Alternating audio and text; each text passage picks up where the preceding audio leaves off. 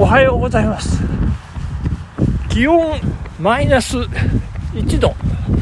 えー、月がとっても綺麗な晴れ渡った朝でございます。けれども、えー、真っ暗ですね、えー、冬至の翌日ということで今日は12月の23日でございましてこれ皆さんねあのあのはっきり記憶に留めておいていただきたいことがあるんですけれどもこれ今亡き我が父調べなんですけれども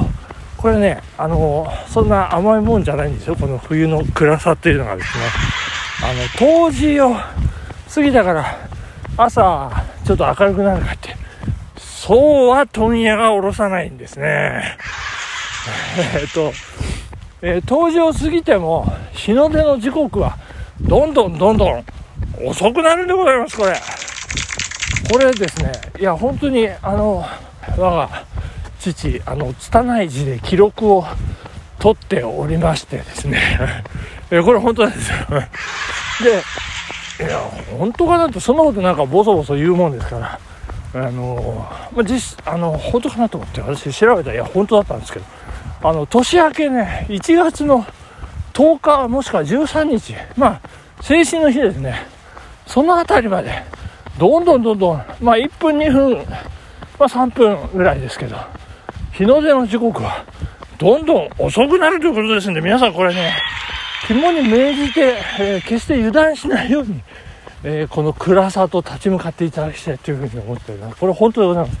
で、まあ、ただね、あの、冬至というからには、えー、夜が一番長いと。で、そこから少しずつこう、昼の時間が長くなっていくということはこれどういうことかというと、県民の皆さんもお分かりですね。あの、夕方のね、日がだんだん長くなるということでございますね。はい、ということで、はい、事務連絡何本かこなしたいと思いますね。はい。ともみさん、よかったです。最高でしょもう、もう、ともみさんのともみは喋りたいがない私は、私じゃない。ありがとうございます。あの、楽しみにしてますんでね。あのー、まあ、本当ご無理なさらず、えー、いつまでもお待ちしてますんでね、あのー、頑張っていただきたいというふう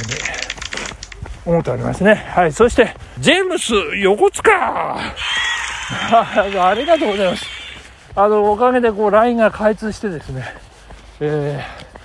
ー、平日、じゃあ、会いましょう。平日希望ですか？なんか言って。じゃあ、とりあえず1月10日って、それ、あの、平日じゃないよ、みたいな。じゃあ一旦白紙に、みたいな。そんな感じのね、やりとりもさせていただきまして。いや非常にこう、昔、懐かしい。えー、まあ、お互い会った時、お互いおじいちゃんになって分かんなかったらどうしようってね、そんな私おじいちゃんじゃないですからね、大丈夫。毎日走る男に華麗なる変貌を遂げてるというところをねちょっと見てもらいたいかな。と思ったりなんかしてるところだね。そしてですね気まぐれはるちゃん。いいですよ。いいです。出だし会長。もうなんかね1回目もう1回目とは思えないこう順調な滑り出し。そして2回目はもう1回目のねこう経験を生かしてジャンプアップしているという感じでございまして。いや、今朝は、えー、お弁当作りをいよいよ実況チャレンジするということでね、楽しみにしておりますんでよろしくお願いいたします。はい、ということで、えー、そんな暗い朝でございますけれども、えー、これで家に帰ってね、テレビ、NHK 万歳といったあのー昨日の水曜日のカムカムエブリバディもすごいことになってました。もうネットでもものすごい話題になってました。まさか水曜日にこの展開ですかということで。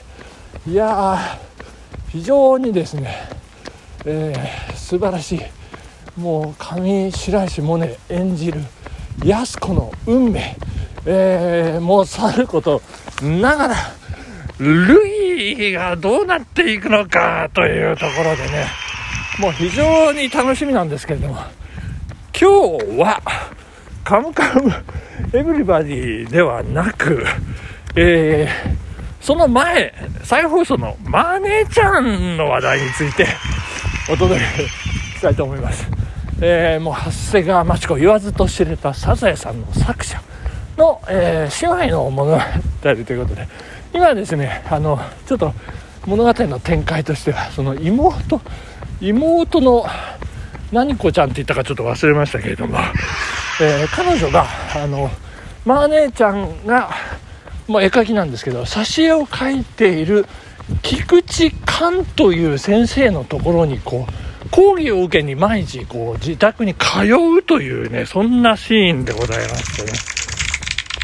いや菊池寛ってね、もう超有名。分断、まあ、文豪っていうと夏目漱石なんですけど、もう分断のもう超有名人というかね、源頼朝か織田信長か、はたまた西郷隆盛かみたいなね、そんな、菊池寛ってね、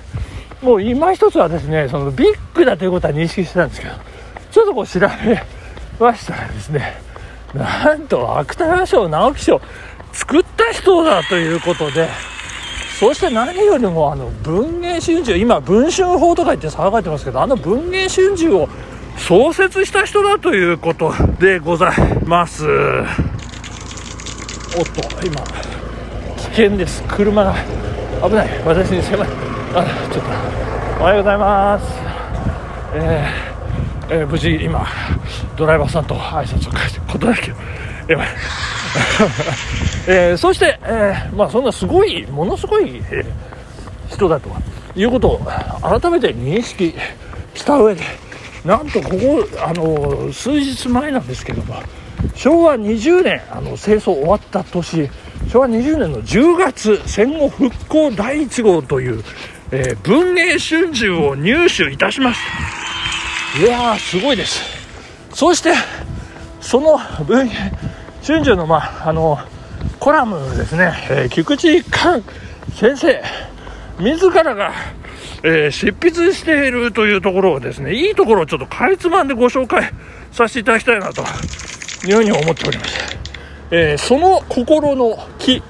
というふうに書いて、これ、何て読むのか私わかんないんですけど、えー、菊池寛ということで、えー、敗戦については、あまり何も言いたくない。が、その無念は何人も面々として尽きないだろう。手をこまねいていても国が滅びるという時に国家が国運を賭して最後の一戦を試みたというのなら諦めようもあるが戦前の日本がそれほどの危機に瀕していたとは誰も考えられないだろう。日清戦争や日露戦争の時ほど相手国が攻勢に出ていたとは思われない。しなくても済んだ戦争だと思う。敗因がいろいろ言われているが、最大の敗因は戦争をしたことだと思う。開戦当時の飛行機の月産額を知って呆然とならなかった国民は少ないだろう。軍の指導者たちは天満に疲れていたのだろう。しかし、強いて敗因を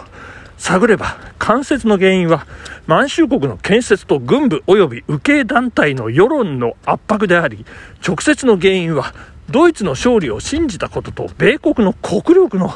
誤算であると思う。ということで、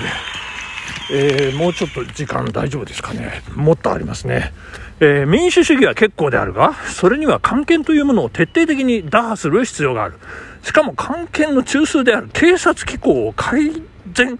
する必要がある。わずかの口実で人民を留置場に入れたり権疑者を拷問する。兵風は即時一掃去るべきである。また関係政治の兵風を改善するにはこの際戦争中の役人の大部分を民間人と入れ替えにすべきである。でなければ明治以来の官村民費の風は到底抜けきれないだろう。これね「だらう」って書いてある。非常に読みにくい、えー、役人は月給をもらっていながら恩給をもらえたり以下薫陶をもらえたりする制度が自然に関係を重からしめ人民の正当な主張を弾圧することになるのである。僕が鳩山さんの新自由党に参加するということが新聞に出ている出ていた。まだ確定している話ではないがしかし国民の良識と理性と代表する文化人や知識階級が、えー、今まで政治に無関心であったということも今度のような悲運をもたらした一つの原因であると痛感されるということで最後10月3日と書いてありますね。もう戦後間もない本当8月からの10月ですから、えー、生々しい時代えー、それで奥付けを見ますとですね、60銭と書いてある。えー、送料、内地5銭ということで、内地ということがね、ちゃんとああるという。えー、すごいです。愛読者、書士へ、本社発行雑誌の直接販売は一切中止しましたので、誠にお気の毒ながら、今後直接ご注文は受けられませんゆえ、最寄り書店へ予約ご購読をお願いします。昨今、品不足のため手に入らぬ方が多いと思われますので、一冊をぜひ一人でも多くの方でご回覧願いたいものですって今じゃちょっと考えられあの、回覧してください。今、そんなことはね、ちょっとダメですっていう感じなんですけどね。いやー、そんな戦後、